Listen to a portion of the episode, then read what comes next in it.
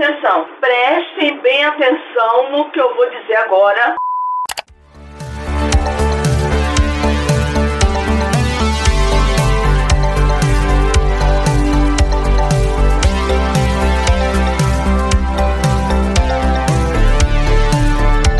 Atrás da cortina. Bom dia, boa tarde, boa noite, gente. Aqui é o André e tá começando mais um episódio do podcast do Atrás da Cortina. E hoje a gente chegou na última etapa, no último episódio dessa série de melhores e maiores de 2021 que vocês escolheram lá no nosso Instagram. A gente começou com música e depois TV. E agora a gente vai encerrar com cinema. Quem foram os escolhidos como destaques do ano, na opinião de vocês? E vamos também sugerir outros, outros títulos que se destacaram também esse ano. E para me ajudar a revelar as escolhas de vocês, e comentar também sobre outros destaques do ano. Temos aqui como convidada a Cris. Como foi o ano para o cinema? Foi legal? Gostou? Viu a maior parte dos filmes em casa, né? Como todo mundo. Mas acho que foi um ano produtivo, né? Sim, André. o ano de 2021, enfim, teve seus altos e baixos, infelizmente, por conta da pandemia. A gente sabe que o cinema foi afetado, não teve como. Muitos filmes sendo adiados, né? Mudando de data ali. Aí teve a questão dos cinemas, ainda com aquelas restrições em relação aos lugares, então não era a. Os cinemas não podiam ser lotados, né? Justamente pela questão da Covid, enfim. Então foi um ano ainda que a gente enfrentou é, essas adversidades por conta da pandemia, e com isso acho que muita gente acabou também assistindo alguns filmes em casa e não foi tanto para o cinema, e acho que o próprio cinema viu isso como uma oportunidade, né? Alguns filmes realmente foram lançados ali pela Netflix, não foram diretamente para o cinema, não tiveram grandes exibições, porque realmente é, foi um ano ainda complicado para o cinema, esse ano de retorno, né? E é isso, bora lá comentar quais foram esses filmes de destaque de 2021. Então a gente começa logo com uma categoria muito querida, que é de melhor filme musical. Foi um ano muito forte para os musicais. E o filme foi Tic Tic Boom, que tá na Netflix. Olha só, a gente já começa por um filme que estava no streaming, então é, as pessoas devem ter acompanhado por lá e realmente acabaram votando nele. Então, para a gente ver como é um ano diferente, onde o streaming realmente já vem se destacando. Já vinha no ano passado, a pandemia trouxe isso muito forte, mas a gente vê aqui logo de cara nessa categoria de melhor filme musical, um filme já do streaming se destacando. Stop the clock. Time out.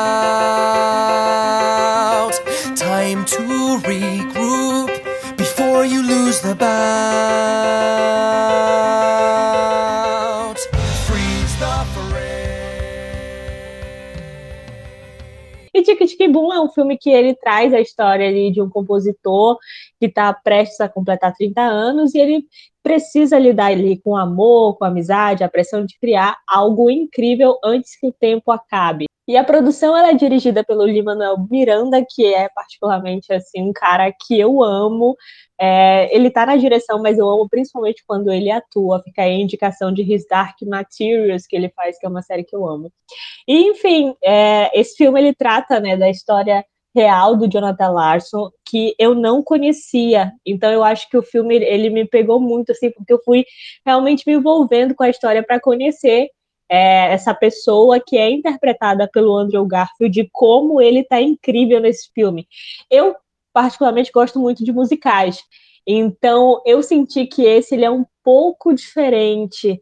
É, eu diria que ele é mais, não sei se seria a palavra certa, mas um pouco mais é, refinado, não sei, porque a gente conhece às vezes os musicais, eu vou citar um exemplo, por exemplo, Mamma Mia. É as músicas do ABBA, enfim, é uma história bonitinha, legal, que vai para comédia, que vai... E aqui não, é um filme musical, mas que ele está muito relacionado ali ao drama também, ele consegue ser muito forte, ter muito impacto, e eu acho que o Andrew, ele está muito perfeito nesse papel, ele consegue, sabe, passar tudo isso, e ele cantando estava incrível, eu adorei muito. Então, assim, concordo muito com a escolha aí da galera que é acompanha o Atrás da Cortina que votou em Tic Tic Boom como o melhor filme de musical. Sem dúvida, aqui também é o meu filme predileto na categoria. tivemos muitos destaques, mas a, a estreia do Lil-Manuel Miranda, que eu, eu fico sempre muito surpreso, né, porque eu achava que ele já tinha feito tanta coisa, que inclusive já tinha dirigido um filme, mas não, é a primeira vez que ele está assumindo a câmera aqui, né, e é bom ressaltar que o Lil-Manuel Miranda tem feito uma transição muito bacana do teatro para a televisão e também para o cinema. E principalmente, para quem não sabe, né, para quem está de fora, não vive no planeta Terra, o Lin-Manuel Miranda é a mente por trás de Hamilton, que é só o maior musical dos últimos 10 anos da Broadway, né, que também tem um especial no, na Disney Plus, que vocês podem conferir a peça toda filmada. Tem também a, a, a, participação dele em His Dark Materials, como a Chris bem mencionou, e ele tem feito trabalhos muito legais incluindo uns trabalhos que também estão aqui citados. Eu poderia também citar um outro destaque no filme musical na categoria, que foi In the Heights, que é uma produção do Lin-Manuel Miranda e não dirigiu, quem dirigiu foi o John M2, né? E voltando aqui para o Tic Tic Boom, realmente é um trabalho muito refinado, como a Cris disse, porque o Jonathan Lasso é, antes do, do Lin-Manuel Miranda ser o Lin-Manuel Miranda, existiu um Jonathan Larson que teve uma morte muito, muito repentina e muito cedo, né? Que eu, eu até falo que se o Jonathan tivesse vivo, ele ia fazer coisas grandiosas, assim como o Lin-Manuel Miranda. E o filme, ele é esse tributo ao Jonathan, é esse recorte sobre a vida dele, esse compositor que tá desesperado, correndo contra o tempo, e, e, a gente vai entender as suas angústias. Muito bem trabalhado o personagem pelo Garfield, e eu já disse no, em outros episódios, vou, re, vou reforçar, o Andrew com certeza vai estar indicado ao Oscar em melhor ator, não acho que ganhe, mas está lá, já vai esse, essa indicação vai, vai ser uma guinada na carreira dele, mais do que já está sendo é, esse ano para ele. Né? Temos também a Vanessa Hudgens, temos a Alexandra Shipp, o Robin de Jesus. Então, assim, é um elenco muito legal, que também tem um pé na Broadway, tem um pé em musicais, e, e que consegue convergir muito bem, converter muito bem as linguagens. É um filme que tem momento para chorar, tem momento para rir, tem momentos de surrealista da galera que para e começa a cantar no meio do nada. E também tem muitas reflexões sobre a vida, sobre o que é sucesso, o que é fracasso, sobre colocar a carreira ou colocar a família ou um grande amor em primeiro plano. Tem a participação é, com o personagem né, do Steve Sondheim, que, para quem não sabe, o Steve Sondheim é o. Antes do Jonathan Lasso, é o, é o basicamente o patriarca da, da Broadway em muitos aspectos, que foi o compositor, né, faleceu inclusive esse ano, foi o compositor de é, West Side Story, né, o criador de West Side Story, que é Amor Sublime Amor, que também é um outro filme musical de destaque em 2021, então tá tudo muito conectado. Para quem não sabe, West Side Story, que também estava entre os três mais votados aqui, é um filme dirigido pelo Spielberg, né, que é, é um musical que é uma releitura, um remake de um clássico que foi é, composto pelo Leonard Bernstein e, e criado pelo Steve Sondheim, que aparece em Tic Tic Boom. E assim, é um musical muito, muito, muito bem feito pela e interpretado por uma debutante, digamos assim, uma estreante na atuação, que é a Rachel Zegler, que veio também do teatro. E também tem uma outra atriz muito boa chamada Ariana DeBose. Né? Tem o próprio uh, Mike Feist, que também veio da, da Broadway, enfim. Então, assim, os musicais esse ano estão bem conectados, tanto em The Heights e Tic Tic Boom, que tem o dedo do Lin-Manuel Miranda, quanto o Side Story, que está ali conversando também com a história do Jonathan Lasso de uma forma ou de outra. Então, foi um ano muito, muito, muito importante para os musicais. E aí eu acho que a gente já pode ir para a próxima categoria, que é uma categoria também que foi muito disputada, que é a categoria de melhor filme de animação. E o vencedor foi Encanto. Agora! No nosso lar todo mundo é brilhante e nesse ritmo a música preenche o ar. Nessa família a magia é constante e cada estrela tem seu jeito de brilhar. Uou! Que fique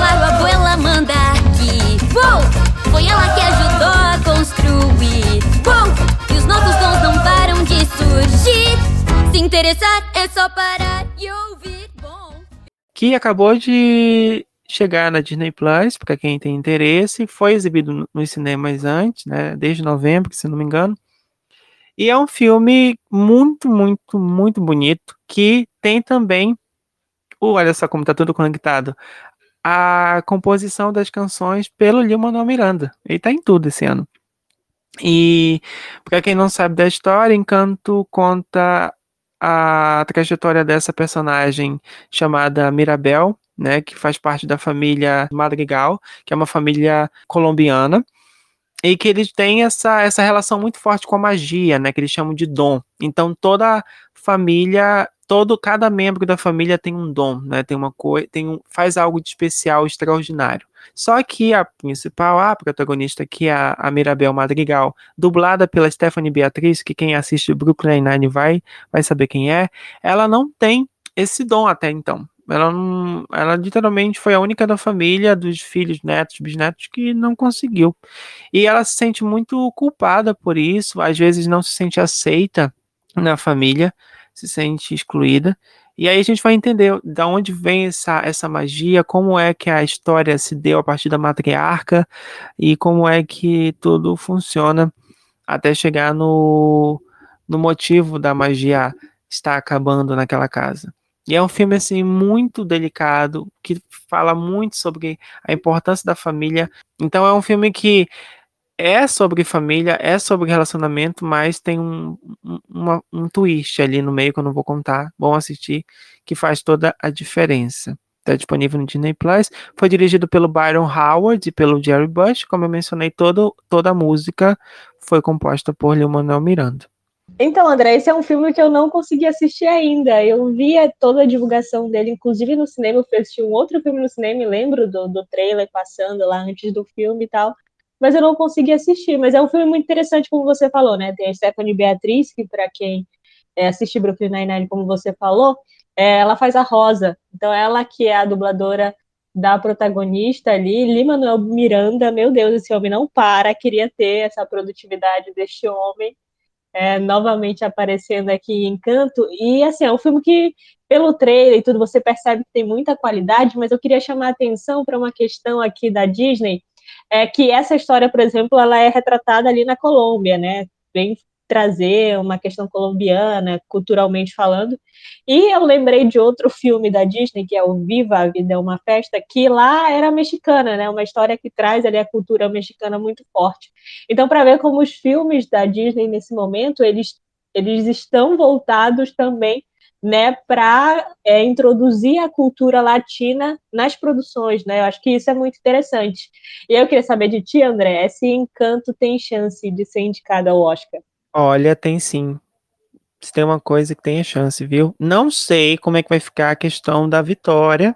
A gente sabe que a Disney adora investir em campanha, é muito boa, né? A gente viu é, Coco, Frozen, enfim, vários. Mas vai ter uma boa, uma boa, uma boa caminhada até lá e vai ter um ótimo concorrente, que é The Mitchell vs. The Machines, da Netflix, que é um outro filme também muito fofo, que também fala de família, que tem reflexões muito importantes sobre os relacionamentos, né? E só que vai para uma pegada mais, mais, vamos dizer, sci-fi, né? Claro que não é só isso, mas ele trabalha com muitas outras outras, outras nuances voltadas para a tecnologia, voltadas para o consumo e para. E, mas ainda assim nesse rumo fantasioso. Mas acho que vai ficar ali entre The Mitchell vs. The Machines e Encanto. Acho que a Netflix e a Disney vão, vão brigar. Né? Acho que a gente poderia mencionar outros destaques de, de, animação em 2021, como foi o caso da, da Raya and the Last Dragon, né? E também Luca, tá na Disney Plus, né? Família Adams também teve filme esse ano.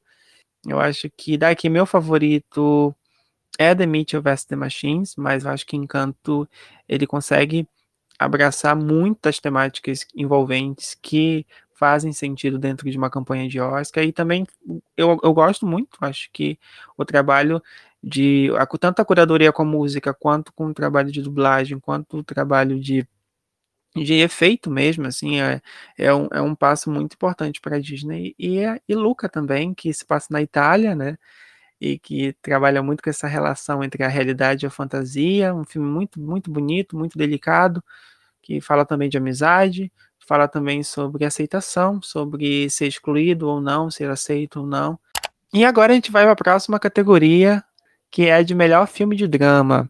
E o melhor filme de drama de 2021, segundo os seguidores do Atrás da Cortina, foi House of Gucci, ou A Casa Gucci. You ever steal anything, Paula? What? I'm trying to teach Alessandra the importance of not touching other people's belongings. I don't consider myself a particularly ethical person, but I am fair. What I cannot wrap my head around is people who steal just for ego or the pleasure of it, for personal satisfaction.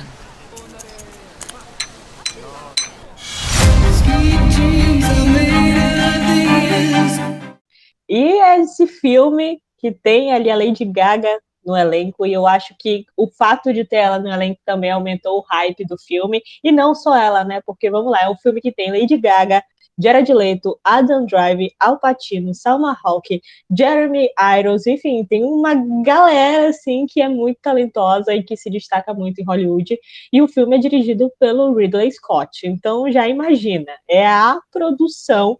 E eu tava com uma expectativa assim, André, porque ah, não sei, é, é, uma coisa assim que quando é anunciado um filme com um elenco muito grandioso, é aquela coisa, tem chance de dar muito certo ou de dar muito errado, entendeu? Mas parece que deu certo, né? Segundo os seguidores, aí foi eleito filme do ano, como eu disse, acho que teve um hype aí, porque a Lady Gaga tá no elenco.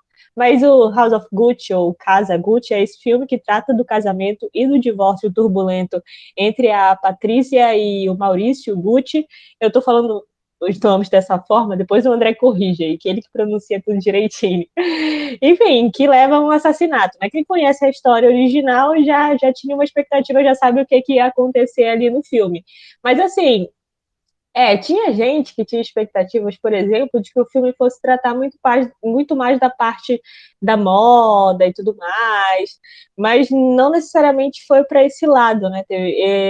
Eu conversei com pessoas que acabaram se decepcionando por causa disso é, que queriam um pouco que o filme explorasse essa parte, mas não foi o alvo. O alvo realmente do filme é essa relação aí entre esse casal que, enfim, terminou da forma que terminou. Não é spoiler, gente. Vocês sabem o que aconteceu. Impossível que não saibam.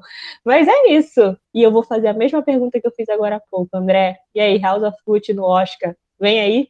Patrícia, Maurício, é assim que a gente fala. Eu não sou italiano, tá, gente? Pelo amor de Deus, o livramento aí. Bom, House of Gucci foi eleito por vocês. Eu concordo, eu acho que, apesar de não ser o meu filme favorito de drama desse ano, acho que entregou tudo aquilo que a gente esperava em um filme de drama no sentido de hype. Faltava, eu desde 2019 eu não via um filme de drama que movimentasse tanta conversa quanto House of Gucci. Obviamente, a Lady Gaga tem um papel muito importante nisso, porque é o segundo filme dela como protagonista, vindo depois do sucesso estrondoso de Nasce uma Estrela, Star is Born, com Bradley Cooper. Então, assim, é uma cantora muito grande que está fazendo muito bem no cinema, o corre dela lá no cinema, e está conseguindo, né, destaque. Acho que é um filme que tem problemas, mas se você for apenas para aproveitar um novelão italiano sobre poder, relações de traição, relações de, de vingança, muita discórdia familiar, você vai ter um entretenimento muito legal. A dificuldade do filme para mim são mais de três, são três décadas de história. E o Ridley Scott teve um pouco de dificuldade para se aprofundar nos núcleos que ele queria. Então, até conversando com os amigos, eu pensei assim, e eles pensaram também, não é nada, em, nada genial, é algo bem prático. Que se House of Gucci fosse uma minissérie de oito episódios, de 50 minutos, uma hora, daria para trabalhar muito melhor a história do que fazer um filme de 2 e 40. Porque apesar do filme ser longo, ele, ele soa apressado, não pareceu arrastado, ele pareceu ofegante, porque tem tanta coisa para lidar, tem tanta nuance e personagem para elaborar que ele acaba se perdendo ali no meio, meio que literalmente é, num tiroteio, sabe? Para onde eu olho. Eu acho que essa é a maior dificuldade do filme. E tirando isso, eu diria que os destaques, logo, não tem como. A, a Lady Gaga, ela é a melhor coisa do filme. É até muito interessante falar isso, porque é uma atriz recente, né? Uma, que está começando a carreira de atriz, e ela já conseguir essa dominação de tela perto de um Alpatino, por exemplo, que é a segunda melhor coisa do filme, ou é, conseguir devorar, por exemplo, um Adam Driver na tela, um Jeremy Irons na tela. Claro, tem as devidas proporções. Ela, o Adam Driver tiveram muito mais tempo de tela por serem o, o, o eixo narrativo, mas ela consegue ali trabalhar muito bem a personagem, que é a Patrícia Arediani, que emergiu de uma classe média e conseguiu ascender aos Gucci, né, na família Gucci, depois de conhecer o Maurício ali. Então, a primeira hora do filme é muito ali voltada para esse romance, esse relacionamento, aí depois o filme vai para uma área mais de de que eu acho que deveria ali ser cortada, que é a parte mais burocrática da família Gucci. Realmente, Chris, quem esperava um espetáculo de moda, uma coisa meio lá Ryan Murphy,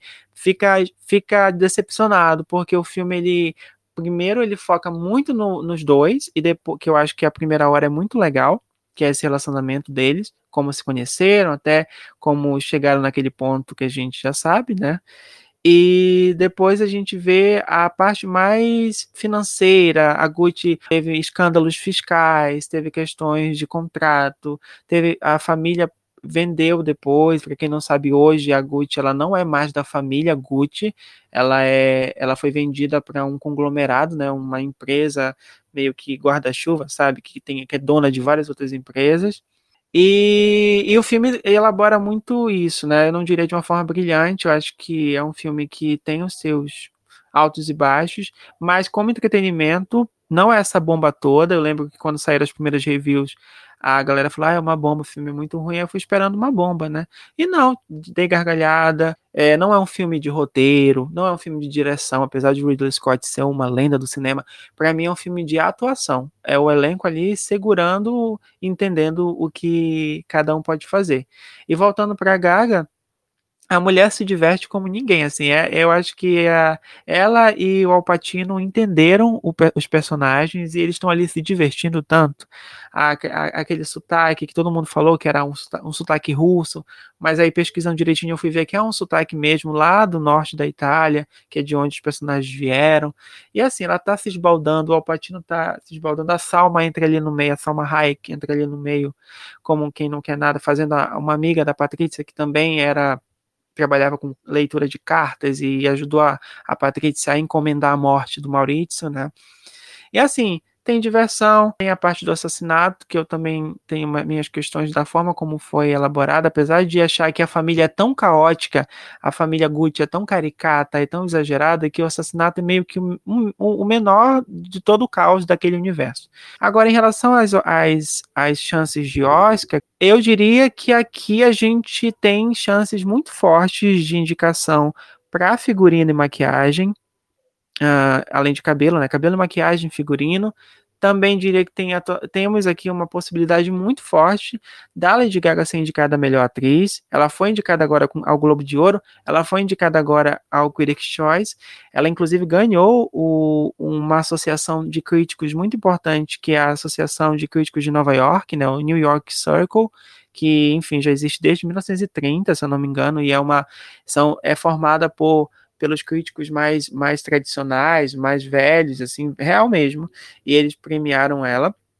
Não acho que ela vence o Oscar, acho que vai ser uma indicação muito bem-vinda e uma vitória na carreira dela como atriz, porque é muito difícil você emplacar dois filmes e conseguir duas indicações. E o Jared Leto é meio complicado, porque ele divide muito opiniões. Quem adora ele, adora muito, mas quem odeia, odeia Era isso demais. que eu queria saber, querido essa caracterização é. e tal te convenceu e tudo, porque foi uma coisa que. Então, a caracterização, ver... para mim, é uma coisa assim, é, é, é porque é ser caricato mesmo. A família é caricata, a família é exagerada. Não é demérito do filme ser caricato. É pra ser porque a família é assim.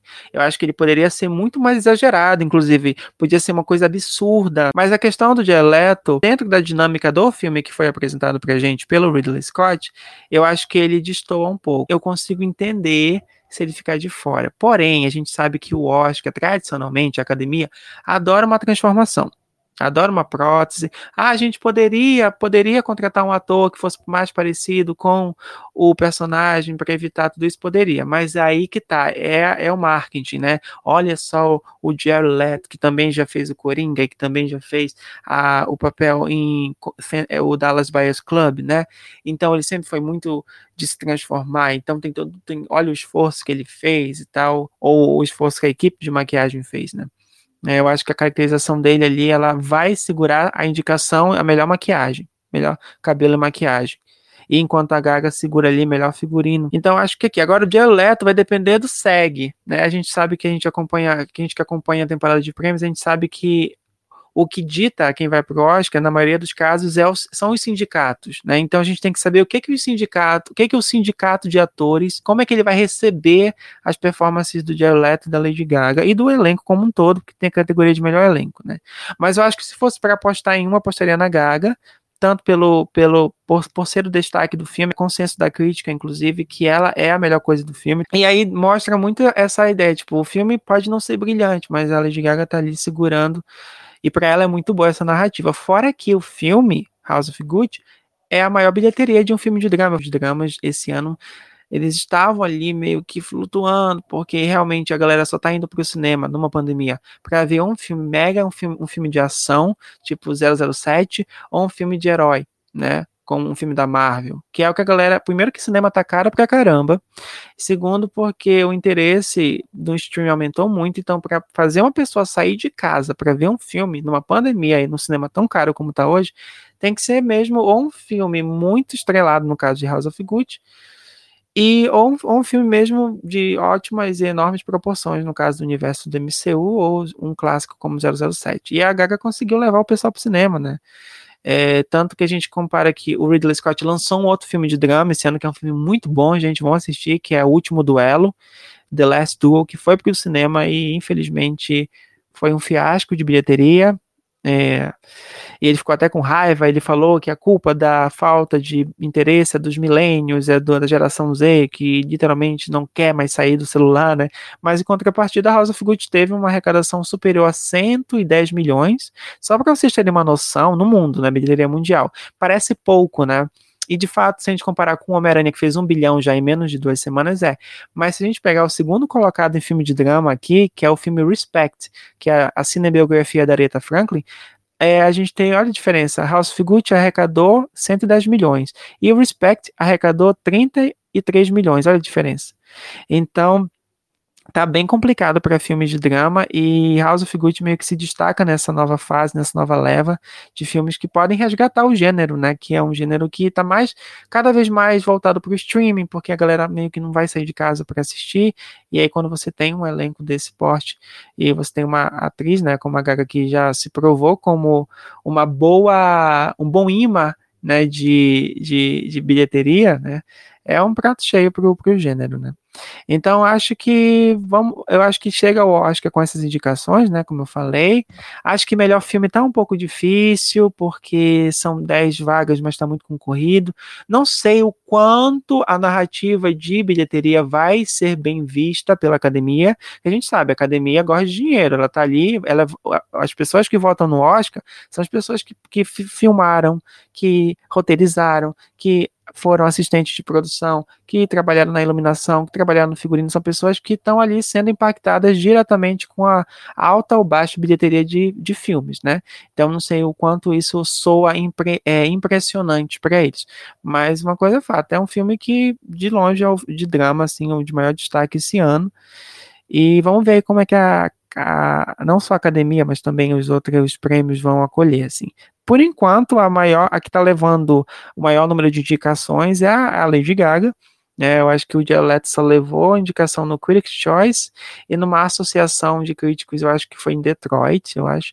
A Gaga, ela foi indicada ao Critics, ao Globo de Ouro, e umas 12 ou 15, não tenho que ver depois, 15 associações, tipo de Los Angeles, Nova York, Boston, Flórida, enfim. Porque, para quem não sabe, tem, são três tipos de prêmio. Para quem não acompanhou a minha série de episódios sobre cinema, vão lá ouvir, que são os prêmios da crítica, os prêmios da indústria e os prêmios da imprensa. E aí, antes de chegar os da indústria, né, que passa na TV, tem essas associações, que são mais de 60. E aí são os críticos de, disponíveis ali para avaliar os filmes, e eles são exigentes. Então, a Gaga ser abraçada pela crítica em um filme que teve uma recepção mista é um bom sinal para ela aí é, no, no, potencial completo, né? E só dela ser indicada, ela fez um bom trabalho nos dois filmes, tanto em Star Born, eu acho que a evolução dela como atriz aqui tá bem melhor, apesar de eu, de eu achar que Nasce Uma Estrela é um filme melhor, eu acho que a performance da Lady Gaga como atriz em House of Gucci é superior. Mas a questão é subjetiva, tá, gente? A arte, cada um se conecta e, e digere da forma é, de acordo com o, o seu gosto mesmo. E eu acho justa essa indicação dela, viu? Ela tem que ser indicada porque ela vendeu esse filme. Essa galera que tá assistindo no cinema, tô te falando, foi pela Lady Gaga. Te juro. Escreve que eu tô te falando, porque não tem como. é, imagino. As, as bilheterias é um de, muito forte. de drama muito fracas esse ano. Respect, como você falou, olha, não lembro nem de ter ouvido falar no cinema. Então devem ter sido poucas sessões. E House of Gucci, realmente, toda vez que eu ouvi falar desse filme, sempre foi com um hype muito forte em cima de Lady Gaga estar tá nesse filme. E aí os Little Monsters piram e eles vão ficar empolgadíssimos se a Gaga de fato foi indicada no Oscar do ano que vem, como é esperado. É histórico, né? E a gente sabe que cantoras pop que tentaram ir para o cinema é muito difícil assim elas serem abraçadas, né? E a Gaga conseguiu no primeiro filme, né? E aí já repetiu o feito, se ela conseguir, ainda não saíram as indicações. As indicações que é só lá pro no, no só no que vem, né? Tá longe. Mas se ela conseguir vai ser um feito muito importante para a carreira dela, porque vai ainda alavancar mais, ela vai receber papéis mais importantes, papéis relevantes, né? E fora que, poxa, se tu consegue uma Lady Gaga no teu filme é porque é, vai ter bilheteria boa, porque a mulher ela chama mesmo gente para para poltrona lá, para comprar ingresso e sentar para assistir o filme. Então vamos ver. Aí realmente os dramas desse ano estão muito baixos em questão de repercussão, e eu acho que o Oscar que vai dar esse up, né? E, mas eu não posso deixar de mencionar The Power of the Dog, que é um drama muito bacana disponível na Netflix. Tá com o Ataque aos Cães, dirigido pela Jenny Campion. Tem o Benedict Cumberbatch, né, o nosso Doutor Estranho, como protagonista, né, que também é o favorito à, categoria de melhor ator, tá? Levando todos os prêmios das associações, literalmente está ganhando tudo. É ele, ele e o Will Smith ali, mas ele está literalmente desbancando o Smith em vários prêmios. Vamos ver como é que a indústria vai receber essa vitória, essa indicação, essa performance. E temos aqui Kristen Dust, que também está cotada para ser indicada como melhor atriz coadjuvante. O filme tá cotadíssimo. Eu nem é cotado, digo, tá confirmado já como o melhor filme ali indicado no Oscar. A diretora, que é a Jenny Campion, estava sumida, né? Diretora de The Piano, inclusive um filme muito, muito importante para o cinema no começo do, do da, dos últimos, sei lá, 20, 30 anos.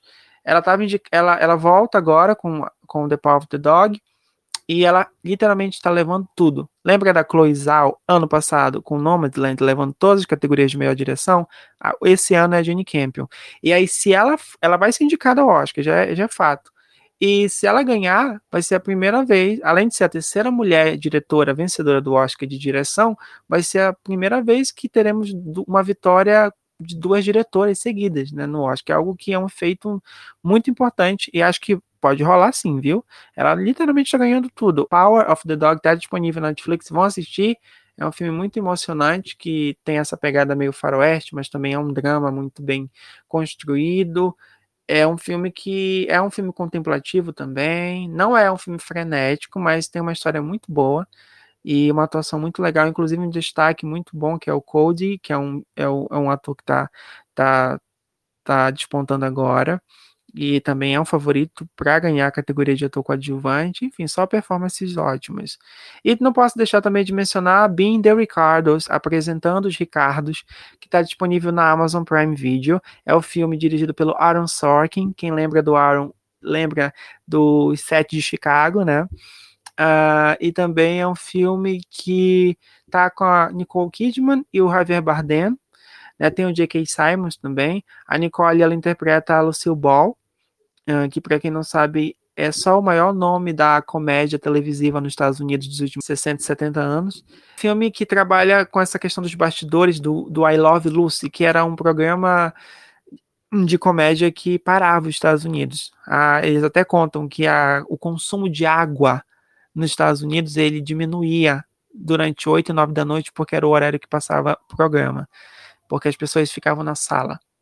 E só para vocês terem uma noção, naquela época, eu acho que era anos 50, era anos 50, 60 milhões de pessoas assistiam I Love Lucy, que é esse programa. E a, conta a história desse, desse casal, desse relacionamento conturbado entre a Lucille Ball e o, e o Arnaz, né, que eles eram esses nomes muito importantes para a comédia na televisão dos Estados Unidos. E tem toda a questão de também relação de poder, tem toda a relação de traição, relação de vingança. E estão naquele tornado ali tendo que fazer o I Love Lucy. Então é um filme muito de bastidor, de bastidores, que conta muito essa história, essa agonia que é esse casal, que é um casal muito, que foi um casal muito intenso. Todo mundo falava sobre isso. Então foi um ano bem interessante para os filmes de drama, apesar de ter sido um ano difícil por conta da pandemia e também atraiu o interesse né, das pessoas. Mas acho que esses três filmes, House of Gucci, Being the Ricardos, The Power of the Dog, foram os destaques. E agora a gente vai para a categoria né, deste episódio, acredito que é a mais esperada, que foi votada pelos seguidores da Atrás da Cortina, que é a categoria de filme do ano. E, gente, não deu outra, não tinha como ser outro. A galera escolheu Spider-Man No Way Home, que é o Spider-Man Sem Volta para Casa, né? O grande filme do Homem-Aranha que foi muito aguardado esse ano. Desde que eu fui picado pela aranha, só teve uma semana em que a minha vida pareceu normal. Foi quando você descobriu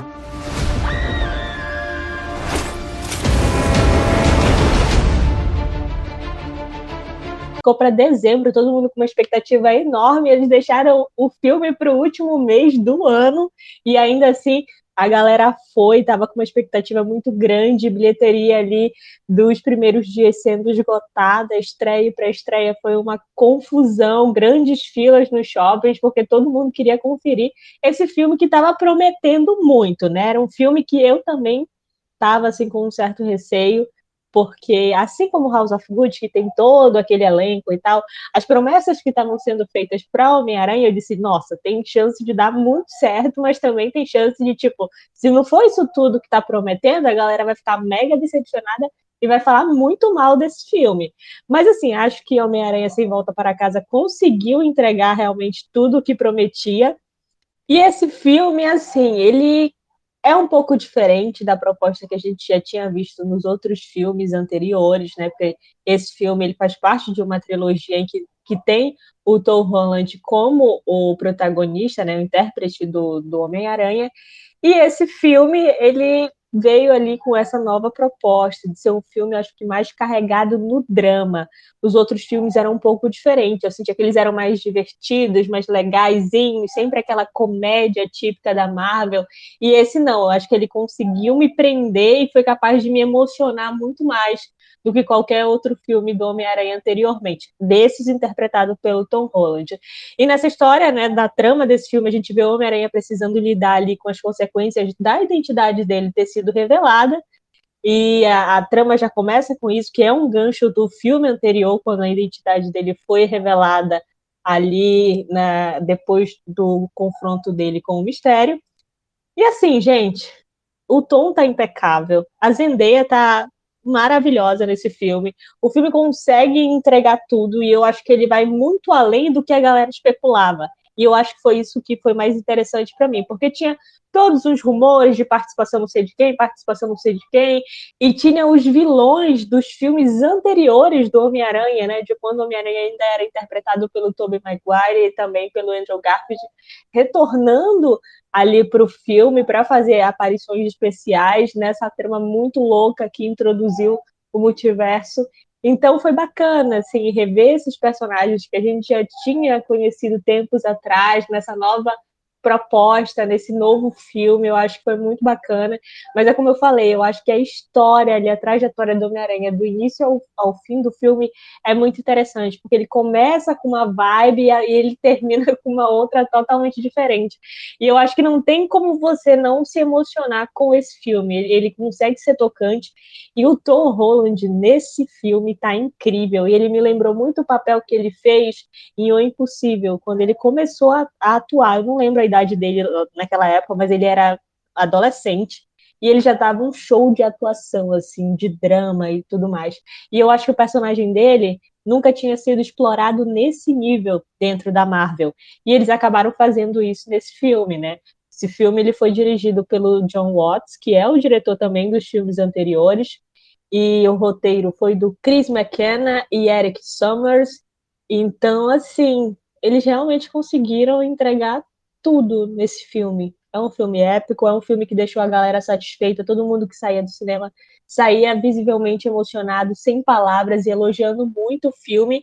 E acho que é um filme de super-herói assim que vale muito a pena conferir e que como tinha criado grandes expectativas do público, ficou ali para o último mês do ano, né, para estrear somente em dezembro de 2021, acabou fechando, eu acho que esse ano de 2021 com chave de ouro ali, a galera realmente se mobilizou, foi para o cinema, bateu recorde de bilheteria, então não teria como o filme do ano não ser Homem-Aranha 3, né? Homem-Aranha sem volta para casa. Acho que a escolha aí é, foi muito correta e eu concordo plenamente, assim, por, pela experiência que eu tive no cinema com esse filme, foi, foi muito massa, gente.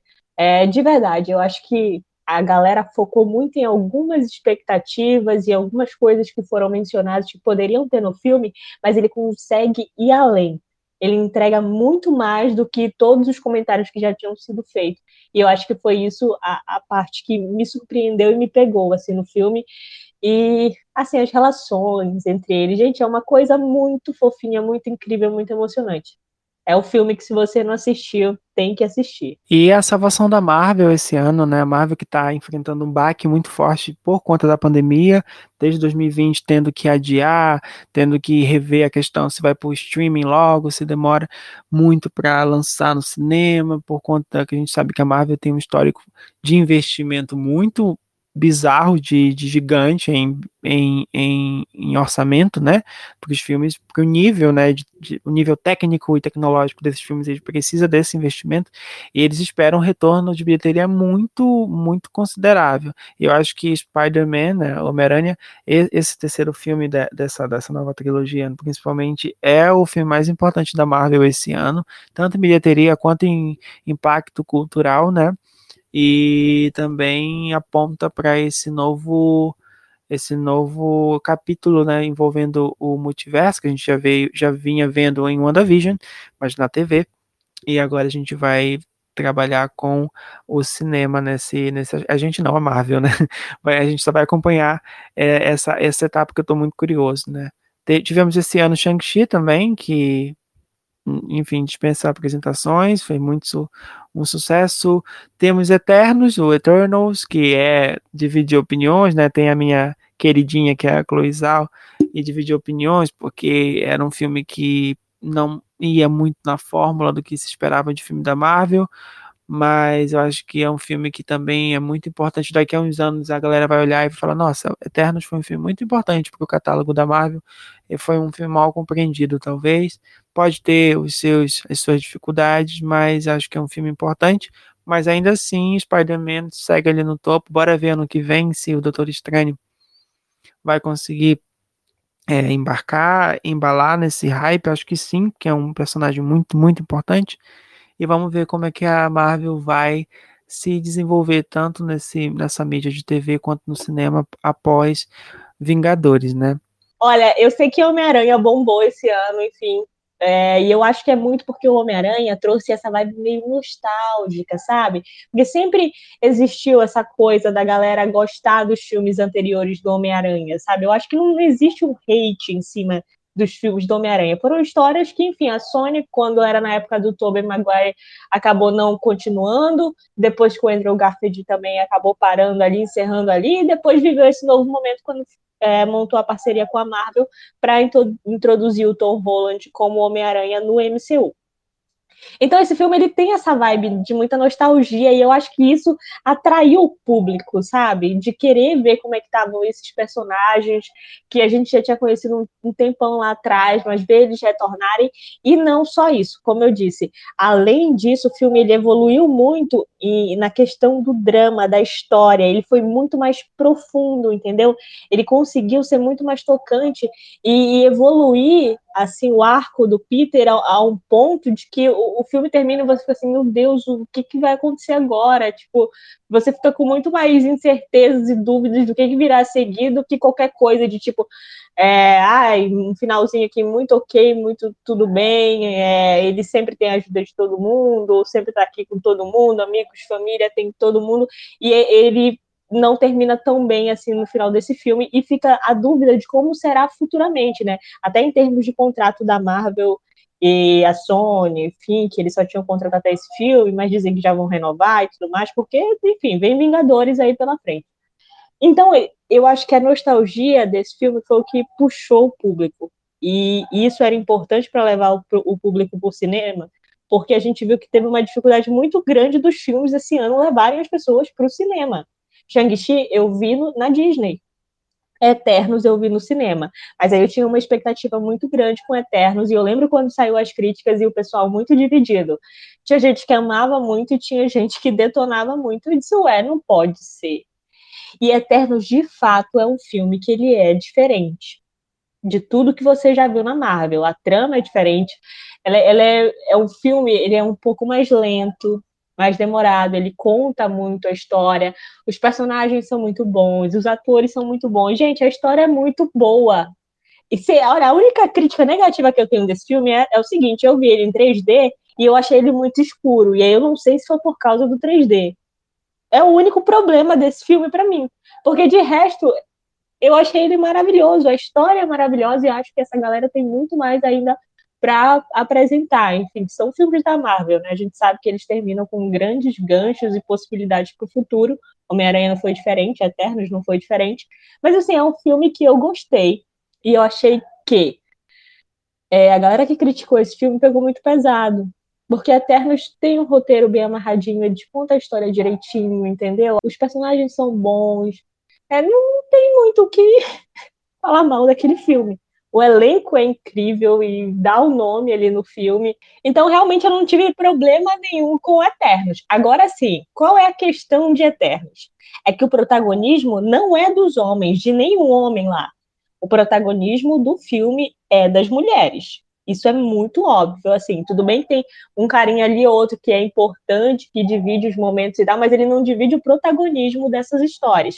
E aí o que eu vejo na Marvel e que parece que incomoda a galera é quando as mulheres assumem é, esse papel de protagonista das histórias, das tramas dos filmes da Marvel, parece que vira, sabe, uma situação. Capitã Marvel foi do mesmo jeito. E eu acho um filme bom, gente. Se vocês têm problema com a Brie Larson porque ela é isso, ela é aquilo, ou porque a personagem é muito dura, é muito. Gente, eu ouvi crítica de Capitã Marvel detonando Capitã Marvel porque acharam que ela não era simpática o suficiente. Ah, eu acho muito ridículo você ouvir esse tipo de coisa, como tipo assim, a mulher que não é simpática, que não parece ser simpática, para mim tem algum problema. Olha, gente, é o seguinte, ninguém é obrigado a ser simpático não, sabe? É o jeito da personagem, se você acha que ela não é simpática o suficiente, paciência, mas você detonar o filme porque você não achou a mulher simpática o suficiente é um absurdo. E aí em Eternos, novamente eu percebi ele às vezes nos trailers eles passavam algumas ideias de que alguns personagens seriam ali os mais essenciais, os protagonistas, enfim, tinha a própria Angelina Jolie é, no elenco, então tinha, acho que algumas expectativas, e eu acho que quando a galera chegou lá não foi bem assim, acabaram notando que o protagonismo era de outras pessoas e tal, que a trama era mais em torno de, desses personagens, e que eram a maioria ali mulheres, e eu acho que isso incomodou. E isso é chato, gente. Então quer dizer que toda vez a gente vai ter que fazer é, acompanhar produções da Marvel com as mesmas coisas, com a mesma forma, com o homem no papel, sabe? Enfrentando ali as batalhas para no final derrotar o vilão e tá tudo bem, aí tem a namorada gata dele, e é isso. Por favor, a gente precisa evoluir essas narrativas. O MCU não é diferente, não é porque é um universo de super-heróis que ele não pode, sabe, explorar, evoluir é, nas tramas, nas propostas ali de roteiro, e eu acho que Eternos foi essa mudança bem-vinda.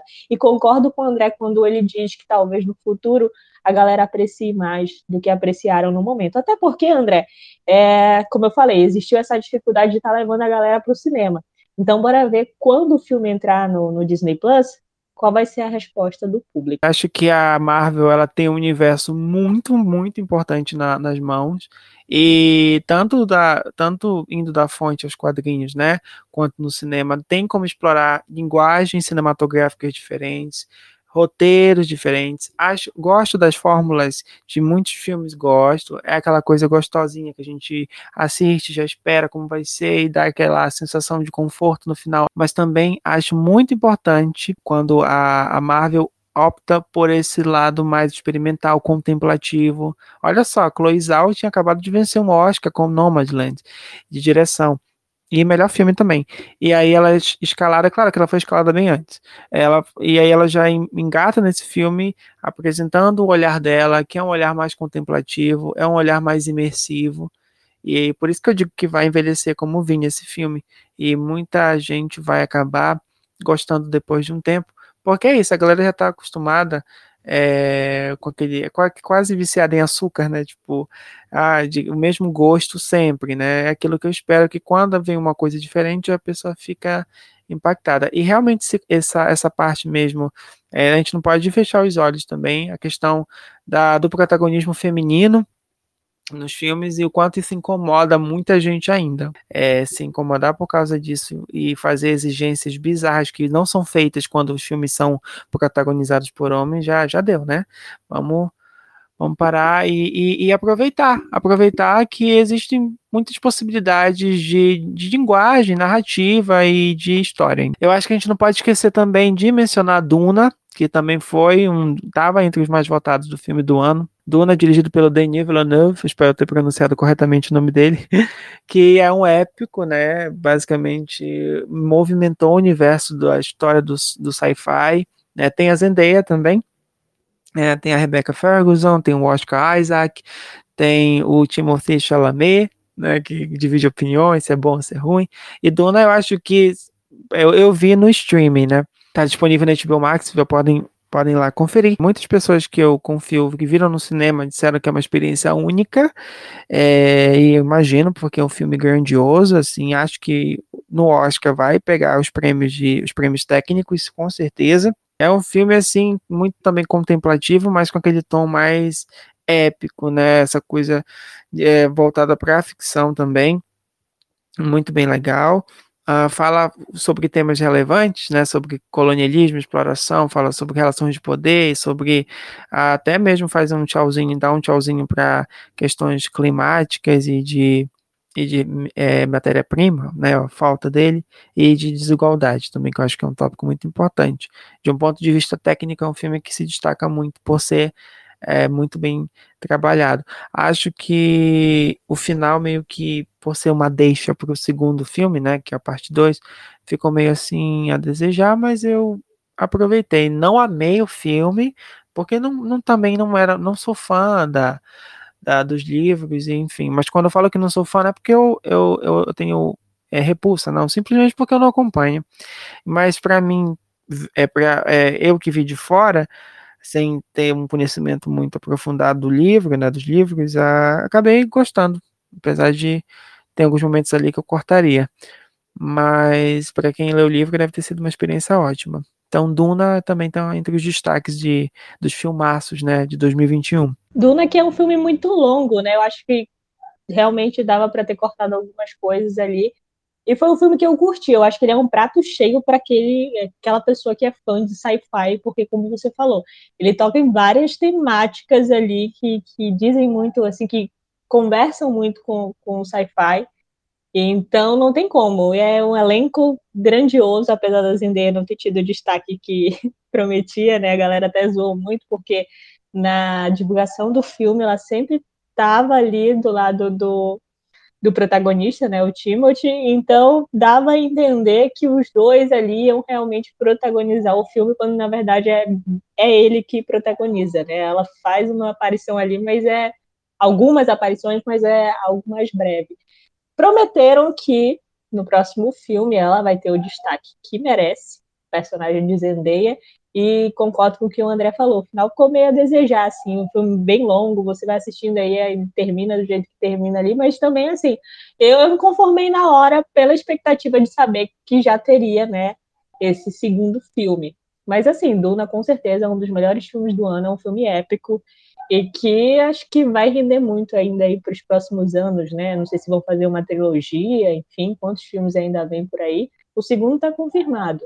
É, a gente vai aguardar para saber, mas é sem dúvida é um dos filmes que merece estar nessa lista.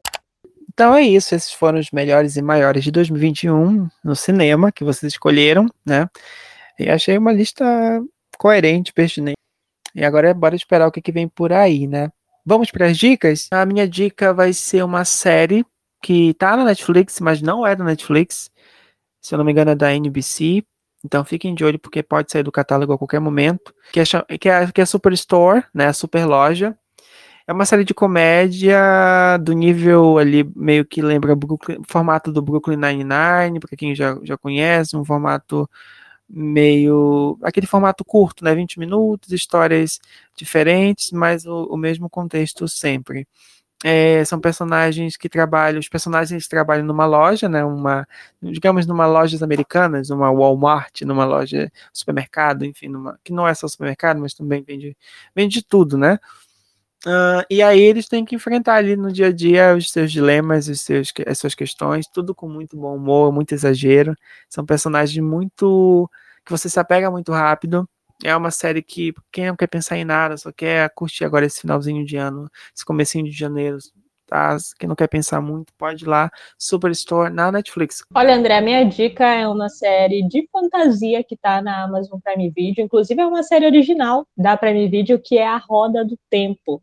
Série, inclusive, que é protagonizada pela Rosamund Pike, a própria garota exemplar, maravilhosa ela. E aí ela interpreta a Moraine, que é um, ela é membro de uma organização mágica que leva ali cinco jovens em uma jornada cheia de desafios. Ela acredita que um desses jovens ele, ele pode ser o dragão renascido, que seria tipo um indivíduo poderoso que, segundo uma profecia lá, irá salvar ou destruir o mundo. E aí ela quer garantir que esse indivíduo salve o mundo. Então, ela está ali na cola desses cinco jovens para descobrir qual deles vai ser esse dragão. Essa é a trama ali do a sinopse, né, da série.